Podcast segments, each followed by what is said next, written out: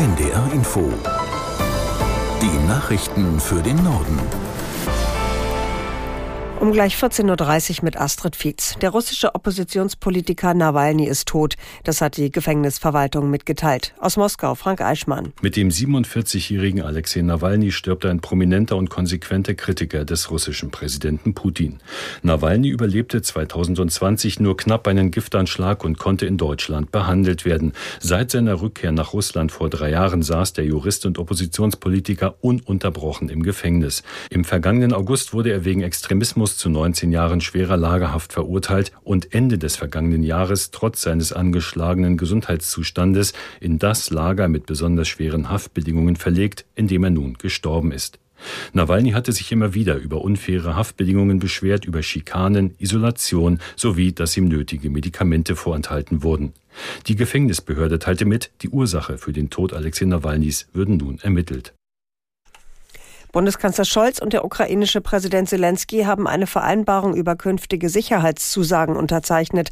Darin wird auch eine langfristige Unterstützung Deutschlands beim Wiederaufbau des Landes geregelt. Kanzler Scholz sagte auf einer Pressekonferenz in Berlin, das Dokument könne in seiner Bedeutung kaum überschätzt werden. Es legt fest, dass Deutschland die unabhängige Ukraine weiterhin bei ihrer Verteidigung gegen den russischen Angriffskrieg unterstützen wird.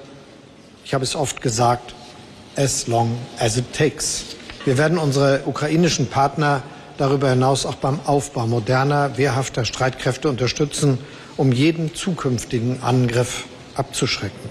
Die heutige Vereinbarung umfasst auch umfangreiche Unterstützungsleistungen im zivilen Bereich, etwa bei der Räumung von Minen, der Sicherung der Energieinfrastruktur und für den Wiederaufbau des zerstörten Landes. Bundeskanzler Scholz. UN-Generalsekretär Guterres hat Israel noch einmal vor den Folgen einer militärischen Großoffensive in Rafah im Süden des Gazastreifens gewarnt. Guterres sagte zum Auftakt der Münchner Sicherheitskonferenz, Rafah stehe im Zentrum des ganzen humanitären Hilfseinsatzes. Eine umfassende Offensive gegen die Stadt wäre für die 1,5 Millionen palästinensischen Zivilisten dort verheerend. Der UN-Generalsekretär betonte, er habe wiederholt die Freilassung aller Geiseln und eine humanitäre Feuerpause gefordert. Das sei der einzige Weg, um die Hilfslieferungen in den Küstenstreifen massiv hochzufahren. Die Bundesregierung hat die Beteiligung der Fregatte Hessen am Militäreinsatz im Roten Meer beschlossen. In der kommenden Woche muss das Mandat noch durch den Bundestag. Aus Berlin Uli Haug. Die 143 Meter lange Fregatte Hessen ist bereits im Mittelmeer angekommen und wartet dort noch auf das nötige Bundestagsmandat, das in der kommenden Woche in Berlin beschlossen werden soll. Erst dann kann sich das Schiff am EU-Einsatz beteiligen und Handelsschiffe im Roten Meer vor Angriffen der militant-islamistischen Husir-Milizen schützen. Die Fregatte Hessen hat dafür Waffensysteme, die Drohnen und Raketen abschießen können. Außerdem könnte das Kriegsschiff auch Frachtschiffe im Konvoi begleiten. Bislang ist der Bundeswehreinsatz zum Schutz der Seewege vor Angriffen der Husi-Milizen bis Ende Februar 2025 geplant. Die EU-Staaten stimmen heute über ein Gesetz zur Plattformarbeit ab. Ziel ist, Menschen besser zu schützen, die bei Online-Plattformen zum Beispiel als Lieferdienst oder Taxifahrer arbeiten. Aus der NDR Nachrichtenredaktion Mareike Markosch. Beschäftigte bei Uber oder Lieferando beispielsweise sollen mehr Rechte bekommen. Die Menschen arbeiten fast alle als Selbstständige dort. Das heißt, sie haben keinen Arbeitsvertrag und auch keinen Anspruch auf Mindestlohn, auf bezahlten Urlaub oder auf Mutterschutz zum Beispiel.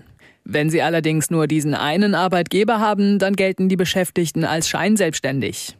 Davor wollte die EU sie jetzt mit einem neuen Gesetz schützen. Es ist allerdings unklar, ob das durchkommt. Deutschland zum Beispiel wird sich wahrscheinlich enthalten, weil die FDP sich querstellt. Der Volkswagen-Konzern ist mit einem deutlichen Absatzplus ins neue Jahr gestartet. Im Januar lieferte der Konzern weltweit fast 700.000 Fahrzeuge aller Konzernmarken aus. Das sind den Angaben zufolge aus Wolfsburg rund 13 Prozent mehr als im gleichen Monat des Vorjahres. Zu verdanken war das vor allem der Entwicklung in China. Dort war der Absatz Anfang 2023 unter anderem wegen der damaligen Corona-Beschränkungen spürbar belastet. Gegenüber dem schwachen Vorjahreswert legte VW in der Volksrepublik nun um gut 43 Prozent auf fast 300.000 Auslieferungen zu. In Italien kann die lange geplante Brücke nach Sizilien gebaut werden. Die zuständige Bau- und Planungsgesellschaft hat das Projekt genehmigt. Aus Rom Jörg Seißelberg. 13,5 Milliarden Euro soll die Brücke kosten, die ab 2032 Sizilien mit dem italienischen Festland verbinden soll. Die Brücke soll über dreieinhalb Kilometer lang sein, mit sechs Autobahnspuren und zwei Bahngleisen. Nach der geplanten Fertigstellung in acht Jahren wäre dann ein unterbrechungsfreier Bahnverkehr von Berlin bis Palermo möglich. Kritiker weisen darauf hin, dass die Brücke über die Straße von Messina in einem stark erdbebengefährdeten Gebiet gebaut wird.